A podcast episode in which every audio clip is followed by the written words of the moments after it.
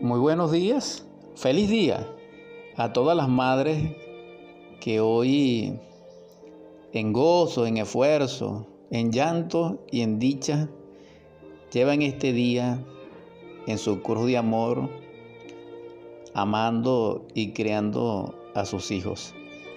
Hijos somos todos, madres son aquellas que pueden concebir y amar. En todo caso, felicitaciones y que vuestros frutos sean de luz para que esta humanidad reciba esa luz que se encuentra en tantas tinieblas. En esta mañana vamos a compartir con la audiencia que sabe escuchar la edición 215 de Superando nuestros límites. Enhorabuena en el nombre del Cristo. Que la paz más profunda reine en vuestro corazón, en vuestro espíritu, para que así vuestra vida sea plena y próspera. Amén. Ahora bien, ya compartiendo esta edición en el marco de lo que es el amor, la maternidad, la familia, vemos que allí resplandece dentro de todo la multiplicación, la creación, la reproducción. Donde hay una madre potencial, hay una semilla de una humanidad. Es decir, la semilla encierra en su misterio magnum, en su contenido potencial, repito, el todo. Es decir, una semilla es un todo desarrollado. ¿Qué se necesita? El tiempo requerido según esa especie. Porque al hablar también de madre, hablamos de el contenedor de esa semilla simbólica dentro de un reino de una especie o dijéramos dentro de una clase. Porque hay niveles de madre y hay diversidad de madre. Pero en todo caso, lo importante es que la madre no puede ser tal si carece de amor. La madre no es solamente el tema biológico, sino que es el amor en sí. Mecánicamente, el amor no es. El amor es de la conciencia, es una efusión del ser, en este caso de Dios Madre, porque Dios es Padre como masculino y es Madre como femenino, porque Dios no puede ser unipolar, sino que es la multipolaridad dentro de una polaridad. Es decir, el uno es todo y el todo es uno, si no, no es ni el todo ni el uno. Por eso la palabra clave en Génesis es Elohim, porque es macho hembra, porque es padre madre. Y esto es interesante, porque potencialmente la madre encierra dentro de sí el enigma del padre, es decir, es su aspecto oculto, porque el padre deviene por la madre. Pero también el padre en lo oculto encierra el enigma de la madre porque él deviene de ella. Esto es intrínseco, es, dijéramos, inherente y es algo difícil de entender. Porque todo va a depender de la polarización de la energía y hacia dónde se dirige esa energía.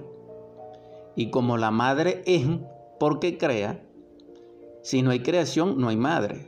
El padre es porque crea. Si no hay creación, no hay padre. Entonces hay un vínculo entre el poder creativo, entre la expresión creativa y la paternidad y la maternidad, que es el ideario creativo o es la voluntad creativa. Entonces no es algo mecánico. Y esto es tan cierto que existe el aborto intencional y esto es tan cierto que existe, dijéramos, estas enseñanzas últimas de que hay que orientar a una madre porque es tan pequeña que asumen los que crearon este sistema de cosas de que necesito una instrucción. Un ejemplo, se dan cursos para amamantar a los hijos, a madres jóvenes o a madres. Eso realmente no se ve en ningún planeta avanzado del sistema universal, pues. ¿Por qué? Porque si, si el aire es inherente a la vida, nosotros respiramos y no nos enseñan. Entonces, para que una madre amamante a su hijo no necesita enseñanza. Entonces, esto es lo paradójico de esta vida, de este sistema de cosas, dijéramos, de este reino sumergido del anticristo, del intelecto del yo y de la tan cacareda civilización moderna del Kali Yuga. Es decir, personalidades nosotros de la última fase final de esta raza de la humanidad que se conoce como Aria, pero que estamos en su última subraza, en el final de final, que se llama el Kali Yuga, en la voz mm, de la antigua sabiduría del Indostán y del Asia Central. Es decir, en sánscrito se dice Kali Yuga, es decir, edad de hierro. Entonces existe la maternidad del Kali Yuga y la paternidad del Kali Yuga, que nosotros la vemos en estas características. Madres abandonadas, solas, desesperadas, sin alimento, sin abrigo, sin esperanza, sin fe. Eso es la maternidad del Kali Yuga. Y la paternidad del Kali Yuga es el padre responsable, aunque hable bonito, aunque se escude en la Biblia, es el padre este tiránico, cruel, que tiene una cara para el hogar y una cara para la feligresía y una cara para el Estado y una cara para la calle. Entonces esto es muy doloroso, porque el padre tiene una sola cara, que es amor y libertad, y la madre tiene una sola cara, que es amor y protección infinita. Y el hijo tiene una sola cara, que es la de la felicidad. Cuando nosotros miramos el rostro del Hijo, vemos lo que es la madre y el Padre. Por eso fue que nosotros nunca vimos el rostro de Jesús el Cristo, nuestro Salvador Redentor Yeshua en Pandirá, porque Él contenía el rostro de la madre y el rostro del Padre. Un rostro negado, el de la madre, porque hay gente que no solamente no cree en la divinidad de María, sino que hay instituciones beneméritas que no solamente la rechazan, sino que excomulgan a quienes piensen y consideran que ella tiene divinidad. Porque si una persona, si un ser de un planeta, de una humanidad, es elegida para que conciba en su vientre como concepción y como embarazo que geste en sus entrañas a una divinidad de ese nivel, tiene que tener algo de divino, ¿no les parece? Y su obra también fue divina, aunque haya sido tergiversada como lo han hecho con todos los puros de corazón hasta cierto nivel. Entonces, en todo caso, en el rostro de Jesús el Cristo, humanamente, es decir, como Yeshua Ben Bandirá, como el hombre que respiraba, que caminaba, él, como bodhisattva, como persona, él dentro de sí, en su rostro resplandecía el de su padre y el de su madre. Entonces cuando nosotros vemos en la calle un niño y lo vemos sufrido, ¿qué me dirían ustedes de esa familia? De su padre, de su madre, de sus hermanos. Entonces, en nuestro rostro especialmente en el del hijo, se refleja el del padre y el de la madre. Pero en el del padre, cuando nosotros miramos el rostro, se refleja el de la esposa, el de sus hijos y el de su ascendente, es decir, de su padre y de su madre, que sería el abuelo y la abuela del hijo. Entonces nosotros vemos que no nos podemos ocultar, aunque es la especialidad nuestra a nivel instintivo y psicológico, enmascararnos, justificarnos, pero nuestro rostro es lo que es. Por eso ser feliz es estar en paz y es ser libre. Nuestra madre debiera de enseñarnos a ser libre. Nuestra madre debiera enseñarnos a decir la verdad. Nuestra madre debiera enseñarnos a ser puro y casto. Nuestro padre también debiera enseñarnos a ser libre, también a ser casto en palabra, en obra y en pensamiento. Y nuestro padre también debiera, igualmente que la madre, enseñarnos a nosotros a decir la verdad y nada más que la verdad. Esas serían las enseñanzas primarias de una sagrada familia. Pero así no es. En estos tiempos del Kali Yuga, con una maternidad y una paternidad del Kali Yuga, se enseña al hijo a mentir, que eso es una flagelación contra el Padre, contra Dios Padre. Los padres y las madres enseñan en su familia a los hijos a mm, no amar, a ser cruel, a ser indiferente, a ser orgulloso, a ser, dijéramos, competitivo, y entonces mm, se fragiliza lo que es la corriente esplendorosa del Hijo, del Cristo cósmico a la humanidad. Pero también se enseña o se le enseña a ser iracundo, etc. Se le desarrolla el yo, pues. Y por último, el padre y la madre, en vez de realizar una sagrada familia, también le enseñan a los niños a no ser puros en palabra y obra y castos, no, sino que ya a tempranas edades se prostituyen desde el punto de vista psicosexual en forma prematura. Entonces vemos madres prematuras, que son niñas criando niños. Vemos padres prematuros, que son niños, tal vez criando niños. Y entonces vemos el desastre actual. Entonces, si el mandato divino es uno solo, la enseñanza es una sola.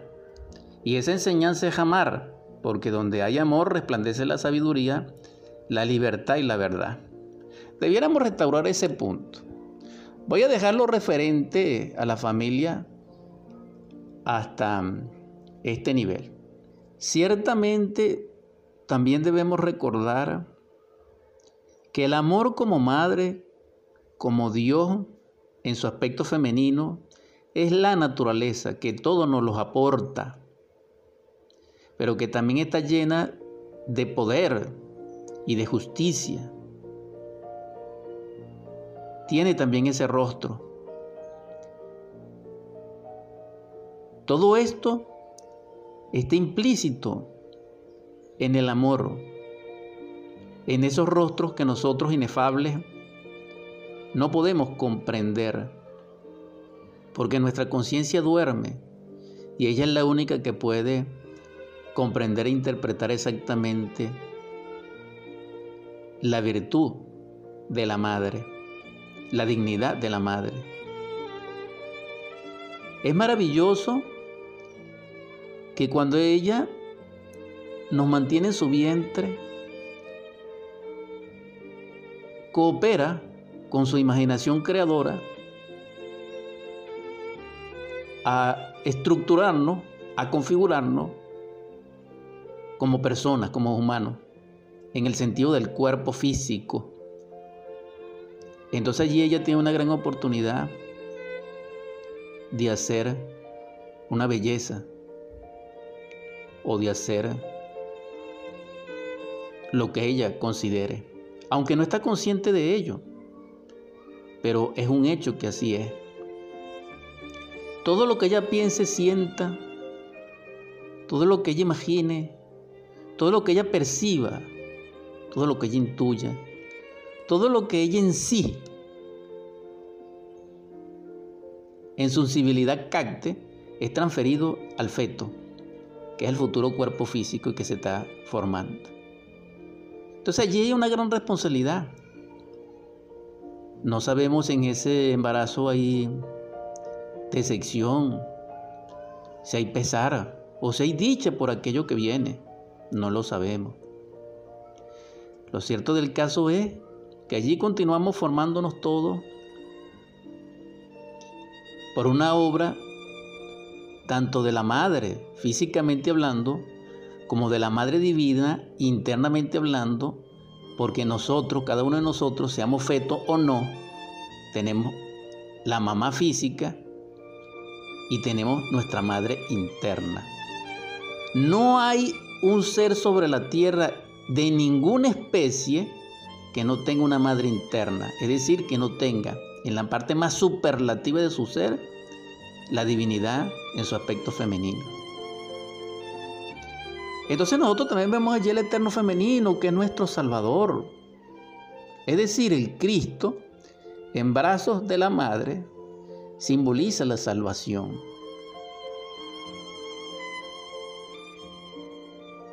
Entonces la salvación tiene un aspecto, dijéramos, femenino. Y ese aspecto femenino tiene que ver con la virtud, en el sentido de amor, de bondad, de caridad, en el sentido de compasión, en el sentido de perdón, en el sentido de resistir, en el sentido de pacificar, en el sentido de concebir. Todos estos son aspectos femeninos de la divinidad. Y en ese aspecto femenino, la Madre Salvadora. Entonces, antes de ser salvado por nuestro Cristo íntimo, somos salvados por nuestra Madre interna. Porque así como el Hijo representa al Padre y quien quiera al Padre debe primero conseguir al Hijo, para llegar al Hijo hay que llegar a la Madre. Quien llega a la Madre llega al Hijo y quien llega al Hijo llega al Padre. Ese es el camino. ¿Por qué nosotros estamos en el estado en que estamos? Porque no amamos al ser dentro de nosotros, que es Dios dentro de nosotros, y tampoco amamos el ser o Dios que está dentro de nuestro semejante, muy especialmente nuestra madrecita física. Porque si nosotros nos revisamos, ¿cuánto pesa de carga en nuestra conciencia haber hecho sufrir a nuestra madre? Porque ciertamente ella no solamente lloró y gritó en un parto natural, cuando nos daba en alumbramiento, sino que también cada vez que nosotros le pagamos con ingratitud, la apuñalamos. Es una traición. Pero ella, en su amor, aunque sea instintivo, nos tolera. Dijéramos nos perdona, pero en sí ella va muriendo. Entonces, ¿cuál, ¿cuántas madres han muerto por el comportamiento y psicología de sus hijos? La pregunta es, en lo particular, en cuánto nosotros hemos aportado o cooperado o somos responsables de una patología de nuestra madre, de una enfermedad de nuestra madre, de una angustia de nuestra madre o del estado social de nuestra madre. En cuanto, sin embargo, queremos ser felices, sin embargo, queremos tener salud, sin embargo, decimos y pregonamos que somos espirituales. Sin embargo, miremos el rostro de nuestra madre. Pero sería maravilloso más aún que pudiéramos ver el rostro también de nuestra Madre Divina. Porque si nosotros no somos capaces de sentir y percibir y captar el rostro de nuestra mamá física, a mundo, ¿cómo podríamos percibir el rostro de nuestra Madre Divina? Porque si nuestra mamá física, que la percibimos con nuestro sentido, pero no la vemos tal cual es, ¿qué nos quedaría con la Madre Divina, que es interna, que es cósmica, que es multidimensional, que es espiritual? Pero ella es la única que puede salvarnos, porque ella es la única como energía creadora de Dios a través del Espíritu Santo, de destruir el yo, de aniquilar el ego, de hacernos pasar por la decapitación de Juan el Bautista, que simboliza la muerte del yo.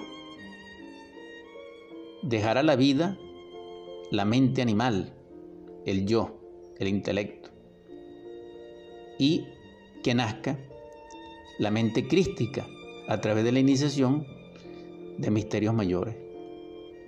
Aunque muy específicamente la iniciación de Juan el Bautista para el Cristo Yeshua en Pandirá en el Evangelio es la mm, segunda iniciación de misterios mayores y se relaciona con el traje de bodas del alma en el nivel que se conoce en el Indostán, en sánscrito, como Tosoma Puchicón, es decir, el cuerpo estérico solar cristificado. Ahora, dentro de todo estos misterios, ¿por qué resplandece la madre? Porque la madre en sí, como sustancia, es la energía creadora. Y solamente a través de la energía creadora es que podemos nosotros ser libres, ser felices y ser puro. Y aniquilar el ego. Porque el ego no es suficiente un análisis transaccional o un análisis estructural para desintegrarlo. No. Se necesita de la energía crística, atómica, logoica, que posee la energía creadora, dirigida por la Madre Divina, repito, para que ella pueda desintegrar el ego. Por eso la psicología oficial, materialista, anticrística, catedrática, no enseñan a desintegrar el ego correctamente, porque desconocen los misterios crísticos y muy especialmente los misterios de la Madre Divina o del aspecto femenino del Espíritu Santo desde el punto de vista de energía. Vamos a recordar en este punto exacto de que a la luz de la sabiduría oriental, ellos en su lenguaje sánscrito denominan al Espíritu Santo Shiva Shakti, es decir, tiene dos polaridades. Aquí en el occidente se conoce como el Espíritu Santo, pero quienes conocemos el misterio del Espíritu Santo, sabemos que tiene un aspecto femenino y que es Estela Mari o la Virgen del Mar. Ella es la que nos puede salvar.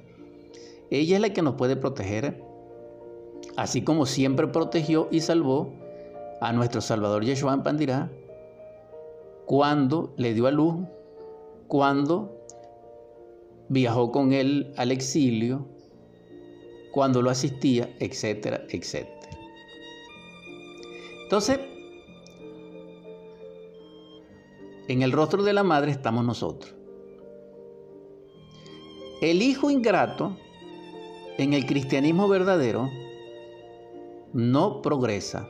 Es decir, no conocerá nunca los misterios de la vida y de la muerte, de la resurrección, de la ascensión, nunca conocerá la medicina universal, nunca conocerá el misterio del Donum Dei, nunca tendrá acceso a lo que se conoce como la eterna juventud o la inmortalidad. ¿Por qué? porque en esos misterios está contenido en la Madre Divina, porque ella solamente, ella es la única que puede, conferido por el Espíritu Santo y por el Padre, en el orden de la jerarquía, aportarnos a nosotros todos esos dones. Esto es a la luz de la ciencia pura, interpretando el Evangelio. Ahora bien, el Hijo Ingrato somos cada uno de nosotros que vivimos egoicamente y egoístamente. Esto es distinto. Cuando nosotros comenzamos a vivir cristianamente, es decir, para el Cristo íntimo, o en otras palabras, ir cristalizando el ser dentro de nosotros y que Él vive en nosotros por nosotros, en esa medida, sí tendremos acceso a lo divino, al amor, a la virtud. Y aprenderíamos a vivir conscientemente como humanos y de hecho seríamos humanos o nos humanizaríamos. Pero un hijo ingrato como nosotros, que vive personalmente y a la luz del yo, vivirá en las tinieblas. ¿Por qué? Porque aunque su madre lo ame, repito, su madre interna, él rechaza su amor. Como nosotros, como un ejemplo tenemos nosotros en el panorama social, aquel hijo ingrato que mm, no responde al amor de su madre. Entonces recordamos a aquella madre que sufrió tanto y que tal vez dio todo por el hijo y el hijo termina en delincuente. Ya sea vestido de blanco con corbata o ya sea vestido de blue con franelita y gorra. Son los mismos corruptos y los mismos delincuentes. No importa el nivel de la delincuencia, ¿cómo vivirá esa madre? No por orgullo, no, sino por angustia. ¿Cómo puede estar el corazón de una madre cuando ve que su hijo ah, eh, porta un arma con propósito delictivo y criminal? Esto es muy doloroso. Entonces, mm, vamos a ponernos en el lugar de esa madre. ¿Ese hijo será ingrato o no ingrato? Y será ingrato para la mamá física, para la sociedad y para Dios y para sí mismo. Entonces aquí vemos al hijo Caín y el hijo Abel. Pero el asunto es este. Dentro de nosotros estará el hijo Abel, el hijo Caín. Dentro de nosotros en algún momento, en algún escenario, en algún evento, hubo decepción contra nuestra madre. Porque nosotros realmente me van a perdonar desde el punto de vista psicológico, no somos dignos de Dios. Es decir, a la luz de Dios, somos pecadores, estamos llenos de errores y por ende somos, dijéramos, y esto es terrible, me perdonan, todos, delincuentes espirituales. Ahora bien, socialmente no lo somos, gracias a Dios. Pero si llevamos eso por dentro, ¿hasta cuándo será eso? Este punto es muy delicado, dijéramos el lapidario, pero a la luz de la psicología crística es cierta, porque dentro de nuestro mundo inconsciente, subconsciente, infraconsciente, así es. Nosotros puede ser que seamos muy decentes y muy dignos socialmente, pero a veces tenemos sueños terribles y en esos sueños se devela nuestro rostro, el yo psicológico que cargamos dentro en la profundidad de nuestro interior, como biológicamente hablando, que comete delitos. Entonces debiéramos reflexionar sobre eso porque en el caso que nuestra madre divina interna sufre porque somos un hijo ingrato, porque llevamos delitos en el alma. Errores, pues, quiero decir. Lo que pasa fue que puse un ejemplo físico de una madre física que tiene un hijo delincuente físico, pero no porque él es delincuente, no, sino porque ella sufre por él. Ahora bien, imagínese usted que ese hijo delincuente mata a alguien. Ese alguien tiene una madre y tiene un padre. Esto es terrible, hermanos, hermanas. El crimen, el asesinato, el odio porque va contra la Madre Divina, va contra la Madre Naturaleza y va contra Dios Madre. Es decir, tiene un alcance terrible. Pero ¿por qué viene el caso este ejemplo? Porque estamos hablando del hijo ingrato. Entonces, hijo ingrato es aquel hijo que no honra a su madre, ni a su padre, ni a sus ancestros. Vamos a revisarnos. Porque a la madre y al padre y a los ancestros no solamente se le honra con un tributo, con dinero. Eso es una parte. Pero también se les honra con el amor, con la llamada por teléfono, con la atención, bendición mamá, bendición papá, bendición abuelo, bendición abuela. ¿Cómo estás? También se le honra con la mirada de gratitud, de dulzura, Se le honra también cuando acariciamos sus cabellos, cuando le abrazamos, Bueno, esto es terrible. Cuando le decimos te amo, te extraño. ¿Y por qué esto es terrible? Porque esto no está dentro de nosotros. Es como un anhelo, es como un sueño, es como una poesía. Pero cuando vienen los hechos, es difícil decir te amo. Especialmente cuando nos estaban corrigiendo, porque como la madre, ella nos forma, nos educa, cuando nos corrige correctamente, al hijo no le agrada. Pero Salomón escribió que bienaventurado era el hijo que era castigado por su padre madre. Si seguimos con estos análisis, la madre es todo. Porque si el Hijo de Dios fue concebido por una madre, la madre es lo máximo. Y es lo máximo porque el Padre tiene una madre.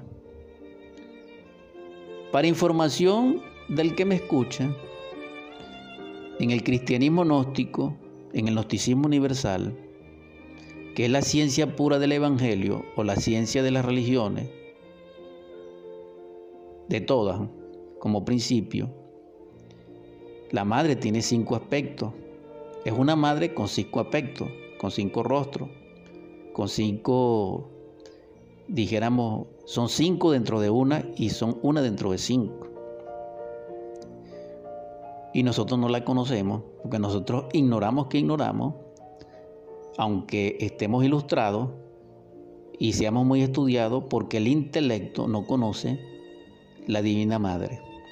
En el Hindustán la llaman Kundalini, Ram y O, María, Síbele, Prakrite, y tiene diversidad de nombres en todas las culturas y en todas las lenguas, pero que cuando miramos a los cielos está simbolizado por la luna y cuando miramos en nuestro alrededor está simbolizada por la naturaleza. Y cuando miramos al frente, en cada mujer de cualquier edad está simbolizada la madre.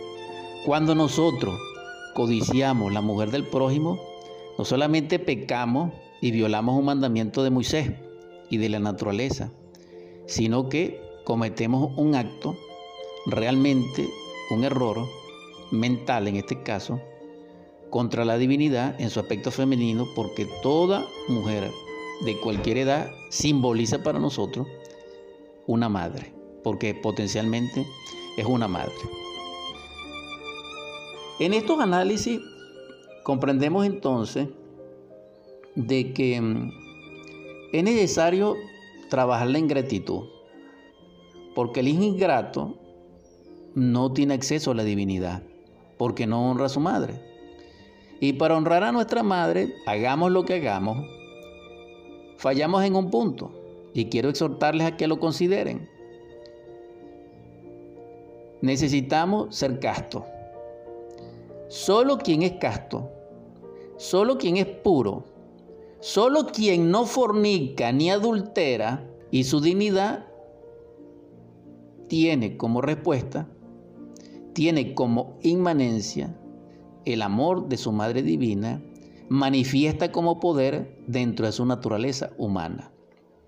Es decir, nuestra Madre Divina, que es el aspecto femenino del Espíritu Santo, nos puede conferir a nosotros la virtud, el poder, las facultades cognitivas, cognoscitivas del alma, o hacernos cristalizar el alma y el espíritu, o crear dentro de nosotros los cuerpos existenciales superiores del ser, que no es más que el traje de bodas del alma, cuando somos castos. Pero no estoy hablando de la castidad, de la soltería, de la castidad del eunuco, de la castidad de la soledad, de la castidad, dijéramos, socialmente. No. O de la abstención, no. Estoy hablando de la ciencia de la castidad, que es la ciencia que enseña la conservación, el desarrollo, la perfección, el cultivar la energía creadora con que Dios hizo la vida. Eso es castidad. Y lo opuesto a la castidad, repito, es la fornicación, la lujuria, el adulterio, las psicopatías sexuales, etc. ¿Por qué? Porque como la madre es creadora, la creación se lleva a cabo por una energía, por la energía creadora. Entonces la madre libremente como energía creadora es madre. Y quien atenta contra ella a través de un vicio comete no solamente un error, un delito contra Dios, contra natura, sino un sacrilegio. Entonces, ese es el secreto de amar a la madre. ¿Quién es el hijo grato? ¿Quién es el hijo digno? El puro, el casto, el digno, el fiel. ¿Quién es el hijo ingrato? El hijo fornicario, el hijo adúltero, el hijo infiel, el hijo engañador. Entonces, aquí vemos a Caín y Abel y ya vemos todos los hermanos dualistas o todos los gemelos dualistas de cualquier cultura, especialmente la teológicamente expresa en la Biblia nuestra, es decir, la Biblia hebrea, porque es nuestra cultura, dijéramos así. Dentro de ese contexto, la exhortación es que quien me escucha y aspira a la luz debe trabajar sobre el yo psicológico de la lujuria, de la fornicación, del adulterio y de cualquier psicopatía sexual, ya sea pornografía, etcétera, etcétera, etcétera, porque atenta contra la energía madre de la creación. Esa es la clavícula de Salomón expresada a la luz de la naturaleza. Si comprendemos esto, comprendemos el llamado de Jesús el Cristo a Nicodemo, a la samaritana, comprenderemos también la exhortación de Pablo en su epístola cuando habla y dice, ¿acaso ignoráis que el Espíritu Santo mora en vosotros? Si lo consigo en los minutos de descanso puedo recordarlo, si no, lo buscarán ustedes si les interesa el asunto a la luz de la Biblia. Pero en todo caso, repito, la dignidad de un cristiano verdadero está en su corazón puro y en sus riñones limpios, blancos. Y tendremos derecho a vestirnos de blanco de lino y de habitar en el templo de nuestro Padre y hacer de nuestro corazón, dijéramos, el regazo del Cristo íntimo. Si no, no. Por eso fue que el Dios a través de su Cristo nos dijo, hijos del diablo soy, porque si buscáis mi muerte y no reconocéis mi voz, soy hijos del diablo. Si fueras hijo de Dios, conocerías mi voz. Tendría fe en mí, palabra más, palabra menos, que no recuerdo exactamente, pero eso es lo que dice, en el sentido de hecho, pues. Es lo que quiero decir porque no tengo una memoria de Dios para expresarlo exactamente, pues. La exhortación es a tener dignidad. Y la dignidad, repito, la tenemos en la cruz. Y la cruz consiste en los misterios del fuego. Porque la madre estaba frente a la cruz acompañando al Cristo. Yeshua Ben Pandirá. En todo el drama cósmico nunca faltó la madre, María. Nunca faltó una Magdalena, nunca faltó una Salomé. Todas las mujeres descritas en la Biblia tienen un simbolismo a la luz de la ciencia pura, a la luz de los misterios divinos. Igual que Eva. Ahora, resulta interesante que a Eva le puso el nombre fue Adán. Debiéramos reflexionar sobre todas estas cosas. Porque resulta ser que si es hijo, el nombre lo pone el padre y la madre. Gracias infinita a la audiencia. Vamos a convertir como siempre estas ondas hercianas de cristal M610 en oratorio. En el nombre del Cristo, por la caridad universal y de acuerdo a la ley. A ti, Logos, que eres nuestro Salvador, que eres el nombre sobre todo nombre, que eres el primogénito de los muertos, que descendiste de la morada del Padre, de la morada de Barbelo, para amarnos, para perdonarnos y para enseñarnos con tu vida, pasión y muerte, resurrección y ascensión. El sendero que ha de llevarnos a ti, a la liberación final, te suplico.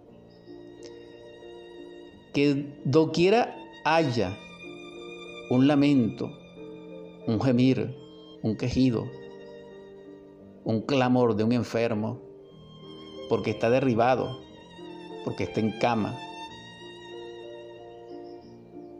porque pecó. Señor, perdónanos. Señor, perdónale. Y derrama sobre él, Señor, y sobre nosotros tu espíritu de sanación, de vida. Amén. También te suplico, Señor, que en los hogares donde reine el hambre, la desolación, la miseria, la carestía, derrame sobre ellos tu espíritu de abundancia, de riqueza, de prosperidad. También te suplico, Señor, que en los hogares donde reine el divorcio, el grito, la discusión, la mentira, la ofensa, el golpe, el llanto, derrame, Señor,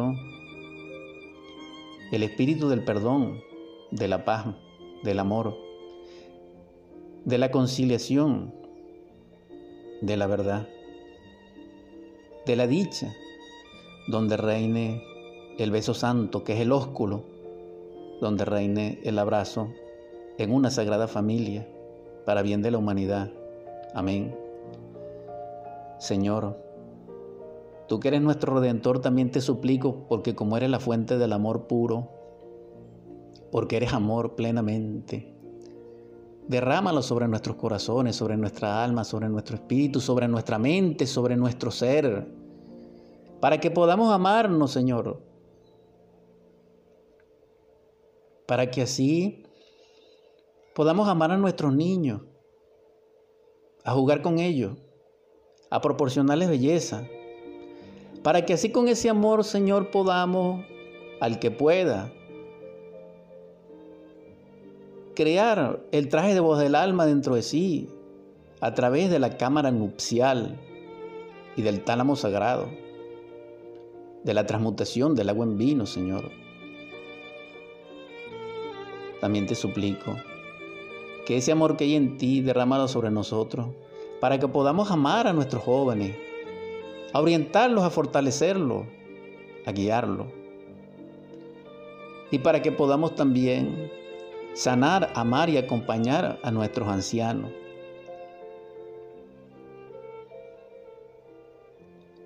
Señor, consuela nuestro corazón adolorido de los seres amados que se nos han ido. Y perdónanos si fue por nuestra causa. Venezuela los llora, nosotros los lloramos.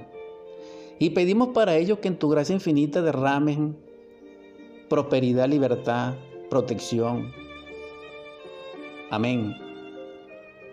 También te suplico, Señor, que realices en nosotros el milagro de hacernos humanos a través de estos misterios. Sálvanos, Señor. Amén. Por último te pido que derrames el espíritu de sabiduría y de amor en el corazón de nuestros príncipes, para bien de la humanidad doliente. Amén. Amén Amén.